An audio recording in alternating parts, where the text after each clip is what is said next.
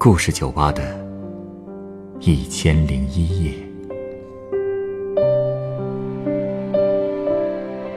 本节目由北京人民广播电台故事广播与凤凰网有故事的人频道联合制作。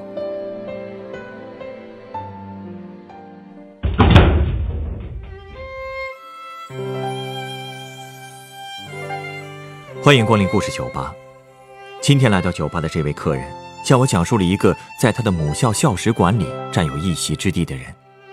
这个人不是老师，不是优秀学生，而是一位再普通不过的敲钟老人。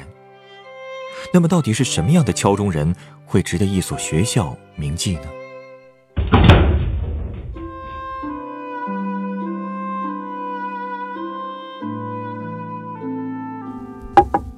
哎，老板，前一阵上映的《无问西东》，你看过吗？啊，我看了啊，特别感人，而且我听说它是推迟了几年才上映的。这么好的片子，早几年能看到就好了。哎，你也看了？是啊。不过要是刚拍完就上映的话，我还不一定能看得懂呢。是因为年纪小？对啊，我一三年才上的大学，什么也不懂，能看懂什么呀？不过现在就不一样了，你知道吗？我看到影片最后的彩蛋，认出镜头里清华大学的那些伟人之后，也想起了我高中时候的一个人。是哪位老师吗？嗯，算不上是老师，他只是个敲钟人。敲钟？现在学校不早就用电铃了吗？是啊。不过我们老家是个小地方，直到我上高中才开始用电铃，所以那个敲钟人的好多事也都是我听别人说的。他叫王玉，他在我们老家也算是个出名的人了，至少我从小就听过他。上高中之前，我对他的印象就是在高中里敲钟和周六周日妈妈叫我起床的闹钟。啊？为什么说他是闹钟啊？还不是因为他节假日的时候，天刚亮就起来跑步。他跑步的路线就是路过我们家的，每次叫我起床都说：“还不快起，王玉一会儿都跑到山顶了。”然后我小时候就特别希望他跑步能跑得晚一点。不过其实说实话，可能没有他，我妈也会那个时候叫我起床。后来我上高中了，他那个时候已经不敲钟了。当时他大概有五十多岁吧，住在教学楼楼梯下面的小隔间，那小隔间也是学校的收发室。那地方特别寒酸，虽说叫隔间，实际上它就是用旧纸盒隔出来的一个小屋子，十平米都不到。啊，他一直住在那儿？嗯，他没有家，就住在学校那个小屋子里。我有的时候会去寄信。那个屋子冬天冷，夏天热的，还特别潮。我上高中的时候，快递不是很普及，收发室的用处也就是寄信收信。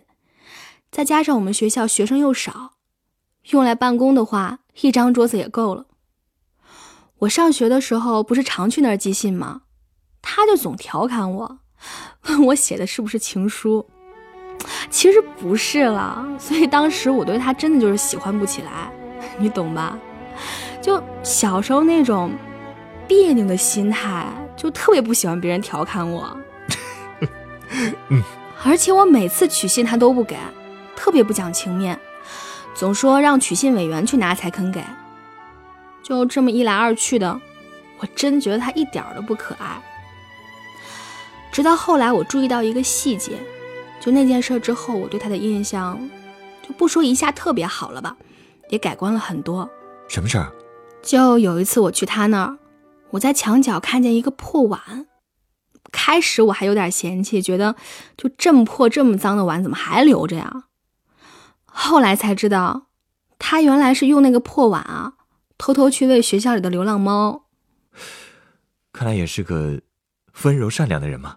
嗯，是啊。后来我也慢慢听说了王玉的一些事情。他心智有点缺陷，但正常交流是可以的，可能就是有点一根筋吧。他是接他父亲的班进的我们学校，因为读书时候学习不太好，教不了课，只能做一些杂活。最开始的时候是当厨子，后来敲钟，再后来就负责收信。但不管哪份工作，他都特别特别认真。我在学校的时候，隔三差五就能看见他背着布口袋去取信寄信。后来打听了一下，才知道他每周一、三、五都要去的，而且这些都是没有劳务费的。当初敲钟的时候，有人说他一天要敲两千三百八十下，这么多？是啊，从早操到熄灯。上课一百下，下课六十下。除了节假日，天天都是这样。从他七十年代参加工作开始，据说敲钟也就错过两次，而且那两次还不是王玉的问题，是有个老师抢着带他的班儿，然后老师忘了时间了。从那之后，王玉就再也没有同意过让别人替他。这种工作态度，就算是心智健康的人也很难做得到。可他有时候真的就是，就是坚持原则，坚持过头了，所以搞得老师和学生都挺怕他的。这话怎么说呢？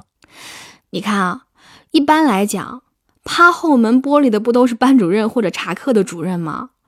但是我们学校每节课趴后门的都是王玉啊。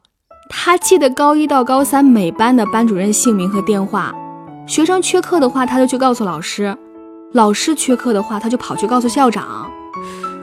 这也是他的工作？不是啊，所以很多喜欢逃课的学生都会说他怎么这么爱多管闲事儿啊。除了这个啊，他还敢怼校长呢。啊？怎么怼的呀？我们那个黄校长在当时可是以严肃出名的，全校师生都怕他。结果有一次，他开会结束的有点晚了，忘了关灯，就直接回了家。王玉呢，虽然不负责安保，但是每晚都去查房。那天他看见了校长室没关灯，第二天就早早的守在了门口，等着校长来上班。校长一来就看见王玉那张黑脸，然后你猜校长怎么做的？他也服软了？你怎么猜的这么准啊？我是没能亲眼看见。黄校长不仅拼命道歉，还打下包票说下次再也不敢了。我听说这事之后，就更佩服王玉了。看来这个王玉在你们学校的威望相当高啊！可不是吗？他虽然固执，但特别热心，好像是总有干不完的活谁的活他都抢着干。早些年的时候啊，他帮过一位女老师搬那个烧炉子用的蜂窝煤，搬完之后，老师想给他工钱，他怎么也不要，还对女老师说：“哎，都是同事，怎么能要钱呢？”所以年终学校给老师发福利总少不了他。到了一些年节或者是哪个老师家有喜事儿了，老师也会专门给他带一些吃的用的呀什么的，就好像这些都已经成了约定俗成的习惯了。就像王玉也总傻乎乎的，老想着干早就不是自己的工作一样。老想着干早就不是自己的工作，什么意思？就是打铃啊！我记得我高三的时候啊。有一次路过他的屋子，看见他在屋子里练倒立，我就问他怎么没去跑步啊？走近一看，才发现他头上起了个包，脸上也肿着。怎么了？这是？我也问他，他说上周日下午出去洗澡的时候多泡了一会儿，泡着泡着突然想起来要敲晚课预备铃，就本能的赶忙往回跑，结果跑到半山腰的时候，脑袋一阵晕，就从山上滚了下去。啊，其实那个时候啊，早就不需要他敲铃了，可他当时竟然把这事儿给忘了。当时我还小，什么也不懂，只觉得他太傻了，这怎么还能给忘了呀？后来的某一天，我看《肖申克的救赎》，那些被关了很多年的犯人刚出狱的时候，还都保留着在监狱里的生活习惯，我这才明白。他这么多年养成的习惯啊，有时候都成了本能反应了吧？哎，你这么打比方有点儿，毕竟犯人的习惯是强制养成的，而王玉的习惯是他自愿养成的，这也是他责任感的体现。对对对，意思你懂就行了。我懂，其实他工作这几十年，也算是亲眼目睹了我们那个地方的兴衰变迁了。曾经我老家确实繁荣过一段时间，学校生源和师资力量也都很强，可现在真的是不如当年了。所以很多老师都跑去了大城市，我们那儿啊根本留不住人了。可以说到最后，学校的老人几乎就只剩下王玉一个人了。他这个人啊。干什么事总是几十年如一日的。之前因为老校长跟他说跑步对身体好，他一跑就跑了二十几年，在一个地方一待就是几十年，所以，他才在你心里留下了这么深的印象吧？嗯，其实不光是我，很多人都对他印象挺深的。很多学长学姐都说，高中毕业之后最怀念的就是那个耿直的老大爷王玉。有些人毕业前专门跑去和他合影，有些人还会给他写信。他们还称王玉为王校长，因为大家对校长的印象都没有对他的深。我上大学的时候，偶尔还会去母校的贴吧去看看，那里面有一个回复最多的帖子，其实楼主就问了两句话：什么话？还记得那个敲钟老人王玉吗？谁知道他去了哪里？王玉他没有音讯了吗？是啊，大概是二零一二年初吧。政府下了一个文件，让我母校整个都搬进了城里。王玉可能是离不开学校吧，也就跟学校一起搬进了城里。可到了一四年底，不知道为什么他突然就没有消息了。那段时间，有人说他去世了。也有人说他退休回老家了，那后来你们找到他了吗？算是找到了吧，至少知道他去哪儿了。我们也是在一次校友会上打听到的。原来搬到城里以后，学校也不需要收信寄信的了，王玉就没什么事儿干了。他呀也早就过了退休的岁数。后来黄校长退休了，老教师们向新校长求情。总算是给王玉找了个清扫男厕所的工作。再后来，老教师退休了好几个，王玉也搬回老校区附近了，和弟弟一家一起住。现在还在学校的，而且还记得他的人，大概一只手也数得过来了吧？那他现在还好吗？挺好的。我去年大学毕业回老家，又和同学们聚了一次，饭桌上我们又聊起了王玉，我就突然想去看看他。我先去了我们高中的新校区，想去看看母校的新校园，打听一下王玉弟弟家的地址。在那儿，我先碰到了一个年轻的老师，跟他打听王玉的时候，他竟然抱怨说：“王玉不教课，白拿了那么多年工资。”哎呀，我真不知道该说点什么好了。年轻的老师啊，恐怕不会理解你们对王玉的感情的。是啊。哦，对了，我当时正赶上一批高三学生毕业，我没想到后来竟然有个学生主动和我说起了王玉。哦，当时我挺奇怪的，因为算算时间，这届学生高一刚上到一半的时候，王玉就应该走了，他们怎么会记得他呢？可那个小学弟说，他之所以记得王玉，是因为王玉曾经和他有过过节。什么过节啊？他说刚上高一的时候。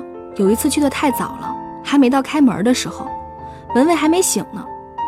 正好王玉过来了，他就拜托王玉帮忙叫醒那个门卫，帮忙开个门。结果王玉竟然说他不守规矩，坚决不给他开门。还是那么刻板啊！是啊，他说那个时候他烦死这个老头了，有时候就还会跟着同学们一起取笑他。可后来的一个大雪天，他迟到了。被门卫拦在了门口，按校规应该是罚两百块的。就这时候，王玉就过来了，居然给他求了情，说这两百块钱都赶上学生半个月的饭钱了，差不多就算了。后来那个门卫就真的把那个学弟给放了。那个学弟说，那个时候他想起以前自己说的那些取笑王玉的话，心里特别惭愧。其实我上学的时候，就有不少男生都喜欢拿王玉开玩笑，因为王玉没娶媳妇儿，据说还有些怕女人，他们就总去开王玉的玩笑。我觉得，如果他们知道王玉的情感经历的话，一定不会说出那样的话的。他结过婚？是啊。后来我去了王玉的弟弟家，当时王玉不在，我就和他的弟媳妇聊了一会儿。他弟媳妇说，王玉其实是有过两段婚姻的。第一个女人带着钱跑了，第二段婚姻其实就是找了个伴儿搭伙过日子。可一年之后，那个女人就得了病去世了，他就被那个女人的哥哥赶出了家门。啊！可是，就算别人待他这样，他之后却还挂念着那个女人和前夫生的两个孩子。不过从那之后啊，他就再也没有结过婚。怪不得他一辈子把学校当家。对啊，那天他晚上六点半才回去。他弟媳妇说，自从王玉回去住之后，他每天这个时候都要去母校的旧址，在那儿自己待一会儿。我问王玉还跑不跑步了，他说年纪大了跑不动了，就是走几圈。他还说，自从自己摔了跟头，记性就不好了。总是丢三落四的。可后来我们聊起母校的那些事儿的时候，他的记忆力又出奇的好，好多事情我都忘了，他竟然还记得。哪个主任最有脾气啦？哪个老师讲课声音最大啦？哪个班级的孩子最调皮啦？他都记得。后来，他拿出了一个相册，相册里全是毕业生离校时和他的合影。还给我读照片后面的字，还给我看了学生们给他写的信。临走的时候，我问他，去了新校区是不是很不适应啊？他怎么说？他没说话，就一直看着那个装合影的相册，一个字也没说。啊，不过有个好消息。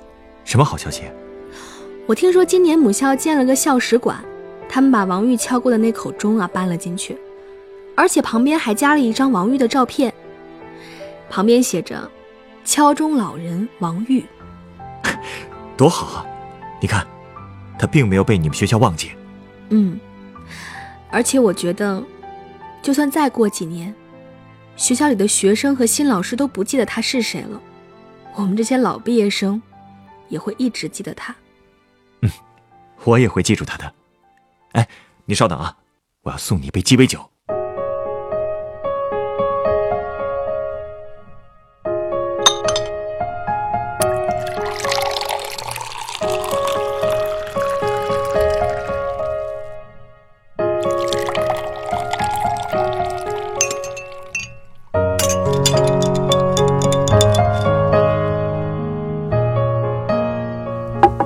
来，这是你的鸡尾酒。这是番茄汁，不能看到红色的饮料就以为是番茄汁啊！我确实不太懂鸡尾酒。那这杯是？这杯酒啊，是由金酒、芒果汁、青柠汁和草莓糖浆调成的，名字叫做“赤子之心”。赤子之心？你是说王玉吗？对啊，你说王玉是一根筋的人，但或许正是因为他的一根筋。才使他拥有了坚持原则的品质和超乎常人的热心。很多时候，一个人能被很多人记住，就是因为他有着其他人做不到的闪光点。他对自己工作爱好几十年如一日的那份坚持，你可以说那是一根筋，但我更喜欢叫他赤子之心。不谙世事的孩子拥有一颗赤子之心不奇怪，但对于一个命运多舛的成年人来说，这样的心。却是难能可贵的。有时候，脑子太好的人，反而会丧失这颗最珍贵的心。